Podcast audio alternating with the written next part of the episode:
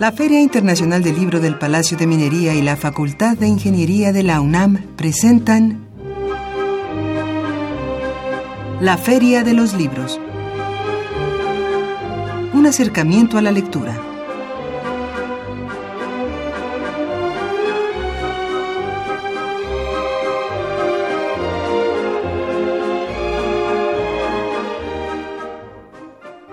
Amigos Escuchas, muy buenas tardes. Bienvenidos a la Feria de los Libros. Hoy lunes 13 de marzo del 2017 regresamos a nuestro horario habitual, 2 de la tarde, y aquí en la cabina de Radio UNAM en Adolfo Prieto 133, Colonia del Valle, después de haber estado los dos lunes anteriores allá en el Palacio de Minería, cuando se desarrollaba la 38 Feria Internacional del Libro. Ahí estuvimos con mucho gusto en el Palacio de Minería y también aprovechando la oportunidad de saludarlos, amigos, ahí en vivo y en directo. Y ahora ya regresamos aquí a nuestras instalaciones en Adolfo Prieto 133 con este horario habitual de las 2 de la tarde por el 860 de amplitud eh, modulada. Los saludamos con el gusto de siempre en los controles técnicos Andrés Monroy. Miriam Trejo en la producción, Marco Lubián comandando nuestra cuenta en Twitter y también estará ayudándonos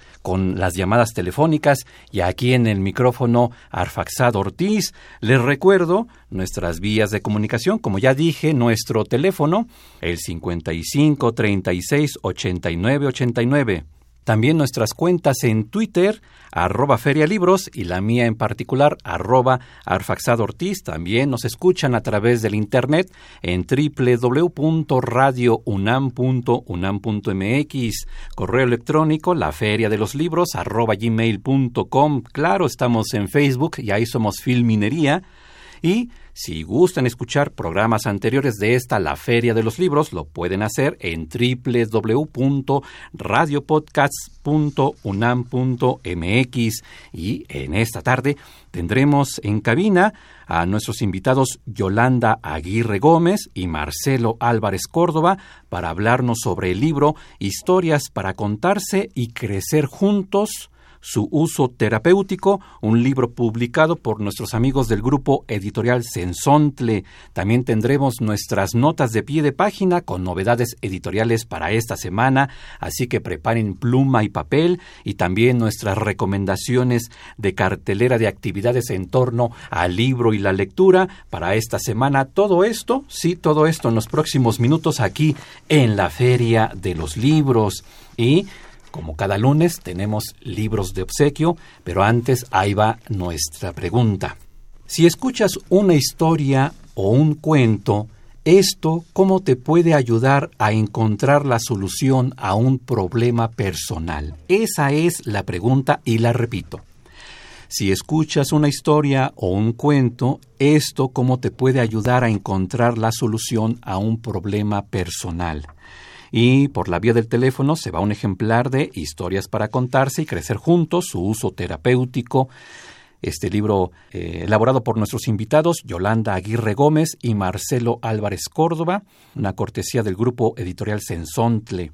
También tenemos por la vía del teléfono un ejemplar de Aquí, Allá y Acuya, antología de textos de Fernando del Paso, una cortesía de la CANIEM. También por el teléfono un ejemplar de Puño Americano de Mariana Arta Sánchez, cortesía del Fondo Editorial de Querétaro. Por la vía del Twitter, dos ejemplares de Historias para contarse y Crecer Juntos, su uso terapéutico.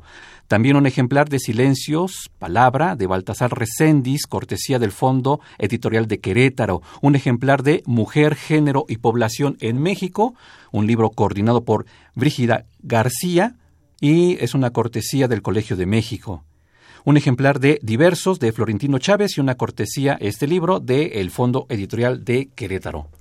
Y todos estos libros entonces sí responden a nuestra pregunta, la repito, si escuchas una historia o un cuento, esto cómo te puede ayudar a encontrar la solución a un problema personal. Y bueno, pues vamos a nuestra pausa para escuchar nuestra nota de pie de página y regresar ya con nuestros invitados para hablar de este libro, Historias para contarse y crecer juntos, su uso terapéutico, una publicación de el grupo editorial Sensontle, así que vamos Vamos a esta pausa y regresamos con más aquí en la Feria de los Libros.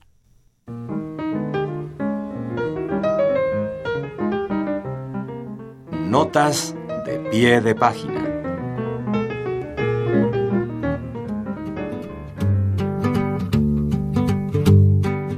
El Colegio de México publicó Autor y Autoficción, un estudio de Abadón el Exterminador de Ernesto Sábato, de Julia Erika Negrete Sandoval. La autora se da a la tarea de seguir los rastros de dos conceptos clave en los estudios contemporáneos de las literaturas del yo, autor y autoficción, esa modalidad de escritura que se ha arrojado el derecho de acaparar la subjetividad autoral para descomponerla recomponerla y en última instancia reevaluarla. Así, el libro persigue el doble objetivo de analizar la novela de Ernesto Sábato y de sistematizar el discurso teórico para ofrecer al lector un corpus de ideas y obras sobre problemáticas que son motivo de discusión reciente. El diálogo entre las distintas posturas que guían la argumentación deriva en una suerte de contrapunteo entre dos objetos, la obra literaria y la teoría, que se nutren recíprocamente.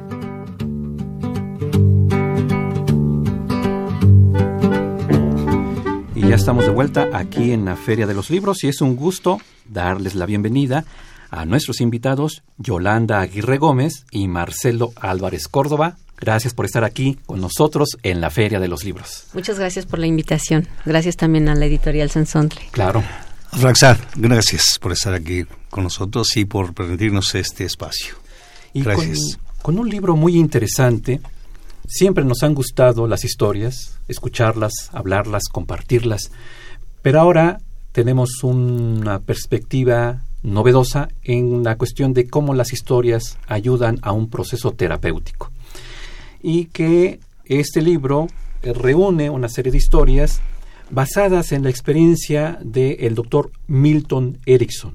Y primeramente quiero que nos platiquen que nos digan quién es Milton Erickson, por favor. Sí, gracias. Eh, bueno, Milton Erickson eh, fue un psiquiatra estadounidense. Él, pues, trabajó mucho tiempo con hipnosis y se hizo a partir de sus aproximaciones terapéuticas toda una escuela de, enseñanza y psicoterapia, la cual nos cautivó esta manera de, dar terapia es una manera, yo digo, natural, eh, fluye eh, de, una manera pues auténtica, ¿no? En el momento espontánea también. Él tenía, tuvo, tuvo muchos problemas de salud desde niño y eso fue lo que hizo que él respondiera a la vida de maneras múltiples. Y estas maneras múltiples eh, son las bases de esa, de esa psicoterapia. Una de ellas, eh, que es eh, la que nos trae aquí con las historias en, en el libro, él contaba anécdotas anécdotas suyas, anécdotas de su familia, anécdotas que conocía de otras personas, todo con el fin de capturar la atención de las personas y ofrecerles un camino de solución, que además es inocente, que además es inocuo, no tiene ningún riesgo, ningún daño. Y la persona puede ser cautivada a través de esto porque puede identificarse o con los personajes, o con la situación, o con la solución, que eso es lo más importante. Claro, y ya que lo mencionabas, y ahí aprovecho para preguntarle a Marcelo Álvarez y ligar la, la respuesta, ¿cómo el escuchar una historia, lo decíamos antes de entrar al aire, yo me identifico con esa historia, me identifico con los personajes, lo que les sucede, sus problemáticas, tal vez con la manera de solucionar un problema, o decir, es que el personaje tal vez hubiera hecho esto para poder solucionar esta situación, ¿no? Pero el asunto es cómo este diálogo o el escuchar esta historia a mí me hace partícipe o me siento identificado. ¿Cómo ves este aspecto, Marcelo? Sí, ligando con lo que estaba comentando Yolanda hace un momento. Eh, una, de las características del enfoque psicoterapéutico, de las genialidades del enfoque psicoterapéutico de Milton Erickson, es la comunicación indirecta o comunicación no directa. Y las historias, los cuentos, las metáforas, las anécdotas son formas de enviar un mensaje de una manera indirecta, de tal manera que, como comentaba yo hace rato, no es invasivo, sino eh, es una forma de dejar un mensaje que la persona toma justo en la medida en que para ella es conveniente. Las fábulas son el ejemplo de esto. El único, yo diría, pecado de la fábula es que da la moraleja y entonces evita que la persona tenga su propia conclusión. Pero si pensamos en el conjunto, historias, fábulas, eh, metáforas, anécdotas, cuentos, todos tienen de alguna manera una estructura, una estructura literaria en la cual siempre hay eh, una introducción, una parte como clímax y eh, en algunos momentos una conclusión que puede no ser no puede ser puede no ser directa y es cuando la persona precisamente elabora dentro de su cabeza, de acuerdo a sus propias experiencias, de, acuerdo a su, a su propio contexto, qué es aquello que hace resonancia. Y ese es el punto. ¿Qué es lo que hace resonancia y le puede traer nuevas percepciones o nuevas formas de interpretar las cosas? O tal como decías, esto piensan es similar a lo que yo estoy viviendo o esto se parece a y esto tiene que ver entonces ya técnicamente con la construcción de la historia. Construimos historias de, con, con la idea de lanzar un mensaje de esta manera así sutil, indirecto, de tal manera que la persona pueda identificarlo en un símil, en aquello que le resulta importante. Y ahí se va construyendo entonces un diálogo entre la persona que cuenta la historia, la persona que lo escucha y se va en ese sentido recreando ¿no? la propia historia.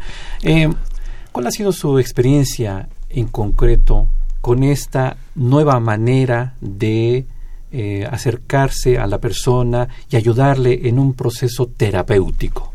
Bueno, ha sido, la verdad, una experiencia más sorprendente de lo que esperábamos.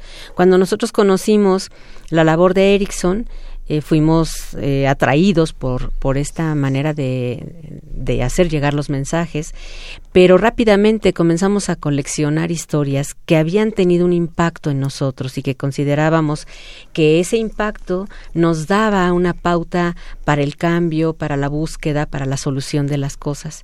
Y entonces, eh, comenzamos en el área de académica en la FE Zaragoza.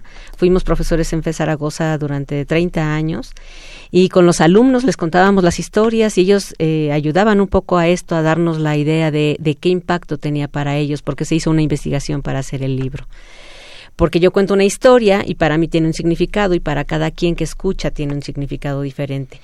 Pero pudimos agrupar de acuerdo a la manera en la que las fuimos presentando a los alumnos. Entonces ellos nos decían cuál era el impacto e hicimos una clasificación para saber en qué sentidos, para qué personas, en qué momentos servía la historia.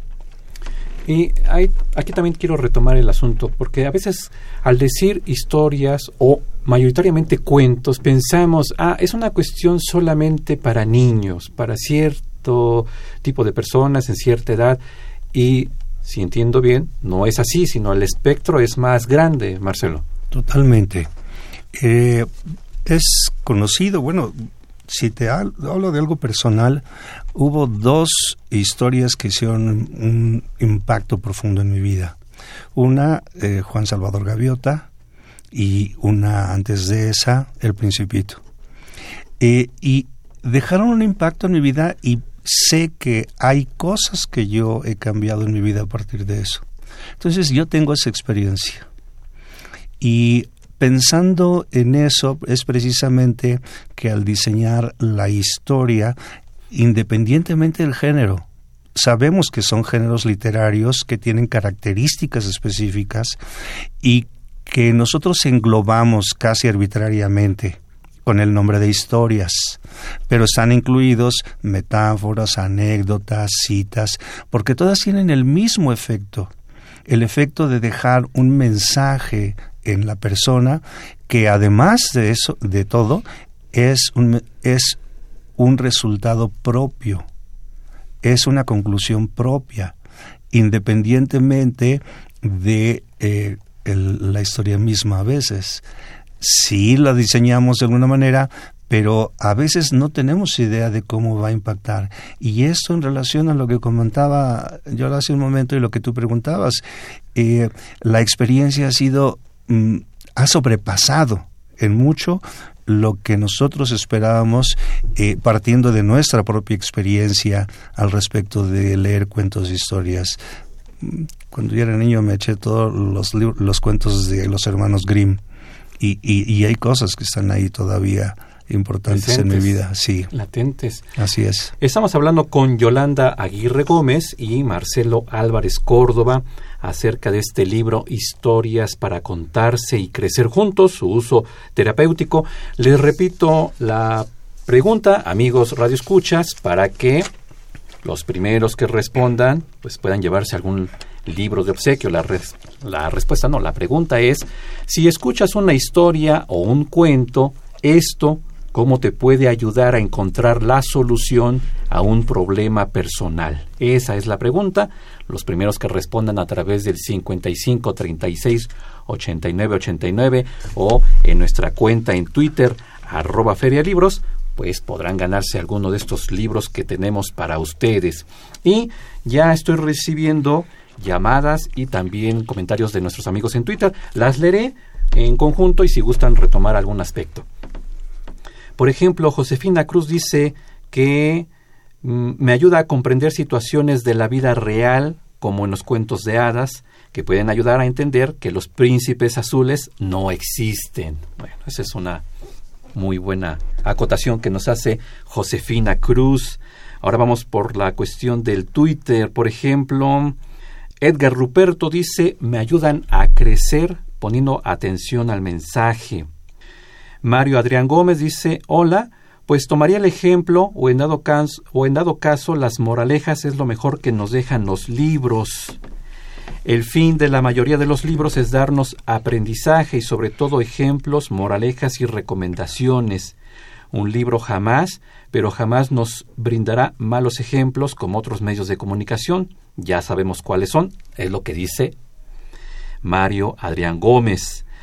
También tenemos, eh, y sigue diciendo Mario Adrián Gómez, otro ejemplo es ya, eh, sabiendo la moraleja y aprendizaje de la lectura, brindarla a alguien que necesite ayuda en su problema, y esto con base en la lectura ya adquirida. Y Dice, como menciona el invitado, los cuentos son los mejores ayudantes para adquirir ejemplos y así aplicarlos y recomendarlos. Todo esto es el comentario de Mario Adrián Gómez. Eh, sigue diciendo Edgar Ruperto, dice ahí está la sabiduría de los cuentos de Alejandro Jodorowsky. Ah, dice Concepción Ramírez que los cuentos o las historias aportan una perspectiva distinta a la nuestra sobre un problema o cuestionamiento. Silkines dice, viendo los problemas y soluciones que se presentan en la historia y cómo puedo aplicarlos efectivamente en mi vida. Y claro, dice, en mi vida como mujer o en los problemas de la mujer, obviamente, dice nuestra amiga Silky Nes. En fin, algunos de los comentarios que nos han llegado a través de nuestro teléfono o de nuestro Twitter. Eh, ¿Algún aspecto que deseen retomar? Sí, eh, justo el de la moraleja, que en el caso del libro que nosotros tenemos aquí, hemos preferido que la persona misma haga su propia moraleja. Eso es lo que queda en puntos suspensivos. Eso es lo que hace el efecto terapéutico. Porque si yo les digo cuál es la moraleja, entonces les estoy diciendo mi propia interpretación de la historia. Y en realidad de lo que se trata es de poner todo un contexto para que la persona se sumerja en la historia, la viva de alguna manera y concluya. Una vez más, diré, un camino alterno. Claro, es decir, que no diríamos como coloquialmente no está peladito y en la boca, sino que la persona también participe, que sea un actor de esa historia. Marcelo. De hecho, esa es la característica de el uso terapéutico de la historia. eh, cuando nosotros contamos una historia en el ámbito de la terapia o de la psicoterapia, eh, es una historia que surge en el momento con base en un símil o, o, lo que nosotros identificamos como algo importante para la persona y eh, decirle una historia, contarle una historia es una manera indirecta de hacerle una sugerencia o de plantearle una posibilidad. Y esto lo comentaba una de, las personas que, que mandó Twitter. y cuando se encuentra algo similar o algo en relación a lo que está viviendo, pensando, puede abrirle posibilidades, cosas que no había pensado antes, cosas en las que antes no se había detenido y ese es precisamente el punto de creación, porque entonces yo como terapeuta no le estoy diciendo a la persona qué hacer, porque yo no puedo decirle a la persona qué hacer, pero cuando ella, a través de esta comunicación indirecta, a través de esta historia, encuentra un nuevo camino, encuentra una nueva posibilidad, entonces todo el éxito es de ella. Claro, claro, así es. Y si bien eh, las historias están enfocadas para un uso terapéutico, eh, quiero preguntar si solamente, digamos, los profesionales de la salud, los profesionales terapéuticos, son los que deben acercarse a este libro o tal vez puedan acercarse, no sé, por ejemplo, padres de familia, profesores, tutores, en fin, eh, ¿para quién está dirigido este libro? En el aspecto de poder ayudar a una persona en un proceso terapéutico. Sí, eh, todas las personas pueden usarlo. Es, es un libro que, que tiene una amplia gama de posibilidades para profesores, para educadoras, para eh, niños, incluso, ¿no? Para gente en, en, general. Es un uso terapéutico y los terapeutas pueden eh, valerse de él, pero a fin de cuentas está dirigido a la persona y todos tenemos esa posibilidad. Perfecto. Para ir terminando nuestra entrevista, para ir cerrando, ¿cuándo se presenta este libro? Ya se presentó, claro, hubo la participación en el Palacio de Minería. Sí. Si nos pueden platicar brevemente esta experiencia y si hay una presentación en puerta del libro Historias para contarse y crecer juntos su uso terapéutico. Sí, ya lo habíamos presentado en la universidad, en, dentro de la Facultad de Estudios Superiores Zaragoza. Eh, en esta última ocasión lo presentamos en la FIL de minería. Fue una excelente experiencia porque eh, de hecho tuvo mayor aceptación de lo que nosotros esperábamos inicialmente y y está en puerta mm, la feria de Guadalajara, todavía no estamos claros al respecto, pero está en puerta la feria de Guadalajara. Redes sociales del editorial, de um, cómo acercarnos, si se puede acercar, por favor un momentito y hablarnos ante el micrófono a nuestra tercera invitada. Sí, buenas tardes. Sí, las redes sociales son de Facebook, Grupo Editorial Sensontle, así como aparece. Grupo Editorial Sensontle uh -huh. en Facebook. En Facebook. En Facebook. Sí. Muy bien, Muchas perfecto. Gracias. Bueno, pues entonces nuevamente recordando historias para contarse y crecer juntos, su uso terapéutico, gracias a, a, nuestros invitados Yolanda Aguirre y Marcelo Álvarez Córdoba. Gracias por estar aquí con nosotros en la Feria de los Libros. Muchas gracias también por la invitación. Los dejaré con la cartelera. Leo rápidamente estos comentarios de Felipe Tapia. Cuando uno lee cuentos o novelas, impacta en nuestra formación, ayuda a todos los aspectos de nuestra vida, como la personalidad y la forma de ver el mundo. Cuando uno escucha un cuento o historia lo ve desde fuera, pero si uno se identifica es más fácil ver la posible solución que podemos encontrar a través de estas historias. Los comentarios de Dulce Cuellar y Felipe Tapia. Los dejo entonces con la cartelera y agradezco a Leslie Terrones, Miriam Trejo, Marco Lubián, a Araceli Madrigal, Montserrat Rosas, a don Humberto Sánchez Castrejón en este momento en los controles técnicos. A todos ellos muchas gracias y también pues invitándolos a que nos sigan el próximo lunes aquí en la Feria de los Libros, 2 de la tarde, Radio UNAM. Y recuerden que leer es estar vivo. Muy buenas tardes amigos radioescuchas, como cada lunes es un placer saludarlos en esta Feria de los Libros para invitarlos a algunas de las mejores actividades culturales para esta semana. Se presentará la antología Entre tu vida y mis raíces de Oscar Quiroga. Tatiana Cortés Basigalupo Alejandro Cifuentes, entre otros. Comentarán la obra Aide Arreola y Magali Pinal Álvarez. La cita es mañana martes 14 de marzo a las 19 horas en el Centro de Creación Literaria Javier Villaurrutia que se ubica en Avenida Nuevo León, número 91, Colonia Condesa. La entrada es libre. Además, se presentará el libro Vamos al Circo, minificción hispanoamericana. Esta antología presenta relatos sorpresivos y breves, inspirados en las evocaciones de los actos prodigiosos de gente insólita. Comentarán el libro Agustín Monsreal, Adriana Azucena Rodríguez y Fernando Sánchez Clelo. Modera Gloria Ramírez. La cita es el próximo miércoles 15 de marzo a las 19 horas en la sala Adamo Boari del Palacio de Bellas Artes. La entrada es libre. También Sue Zurita presenta su más reciente libro que se titula Buenas noches, Desolación. La autora compila cuentos breves de amor y desamor, historias de separaciones y reinicios, de rupturas y reinvenciones. Participarán Montserrat Monzón, Rodolfo Naró y la autora. La cita es el próximo jueves 16 de marzo a las 19 horas en el Centro de Creación Literaria Javier Villaurrutia, que se ubica en Avenida Nuevo León, número 91, Colonia Condesa. La entrada es libre. Y por último, pero no por eso menos importante, se presentará el libro Ubiquitus Trash, Hong Kong Edition, de Ilana Voltpinic y Rodrigo Viñas. Acompañarán a los autores Benjamín Mayer Folkes y Alberto López Cuenca. La cita es el próximo viernes 17 de marzo a las 19 horas en la Galería de Arte Electrónico Manuel Felgueres del Centro Nacional de las Artes, que se ubica en Río Churubusco, número 79, Colonia Country Club. La entrada es libre.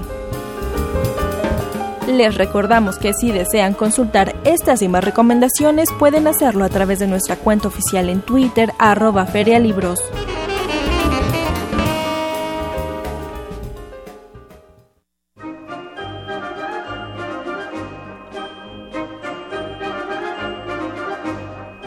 La Feria de los Libros un programa de la Feria Internacional del Libro del Palacio de Minería que organiza la Facultad de Ingeniería en coproducción con Radio UNAM.